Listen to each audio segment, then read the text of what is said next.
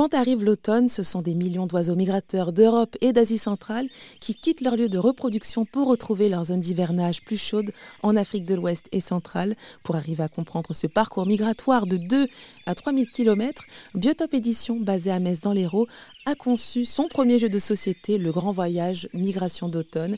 Jean-Yves Kernel, le directeur de Biotop Communication et Édition, revient sur les motivations de la création de ce jeu. L'an dernier, on a, édité un, un atlas des oiseaux migrateurs de France, un énorme livre en deux volumes, 1200 pages, qu'on a édité avec la, Ligue pour la protection des oiseaux, qui fait la synthèse de toutes les connaissances qu'on a actuellement euh, sur les oiseaux migrateurs. Et c'est en faisant ce livre, euh, j'en ai parlé avec mon collègue, il me dit, mais là, il y a un sujet pour faire un, super jeu, en fait.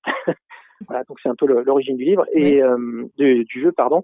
Et à travers ce livre, donc, bah, c'est le recueil de toutes les observations qui ont été réalisées à travers la France et à travers l'Europe, euh, par des ornithologues euh, professionnels et amateurs. Et on se rend compte, en suivant certaines espèces et en notant chaque année les dates euh, d'arrivée, de départ, qu'il y a effectivement un bouleversement du calendrier des migrations. Les espèces ont tendance à revenir plutôt au printemps, à s'installer plutôt sur leur territoire de migration, et à l'automne, euh, bah, certaines euh, restent plus longtemps aussi. Donc on a vraiment un décalage dans les périodes de migration et euh, on a également des changements au sein même des voies migratoires. Certaines espèces qui, comme je vous le disais, avaient une migration nord-sud et ensuite bah, inversement au printemps dans l'autre sens, vont changer complètement de voie migratoire. On a une petite espèce qui s'appelle la, fauvette à tête noire. Elle, depuis une trentaine d'années, on, voit qu'elle euh, elle cherche à migrer moins loin. Plutôt que d'aller en Afrique du Nord, elle va rester plutôt sur l'arc méditerranéen, hein, dans les régions euh, du sud de la France hein, et en Espagne.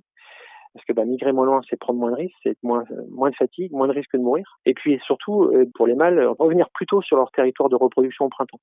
Et chez cette espèce, on observe, il y a une partie de la population d'Europe centrale, plutôt que d'aller vers le sud, elle va hiverner en Grande-Bretagne, dans les îles britanniques. Sous climat océanique, il fait plus doux, il gèle pas beaucoup, il y a de la nourriture tout l'hiver.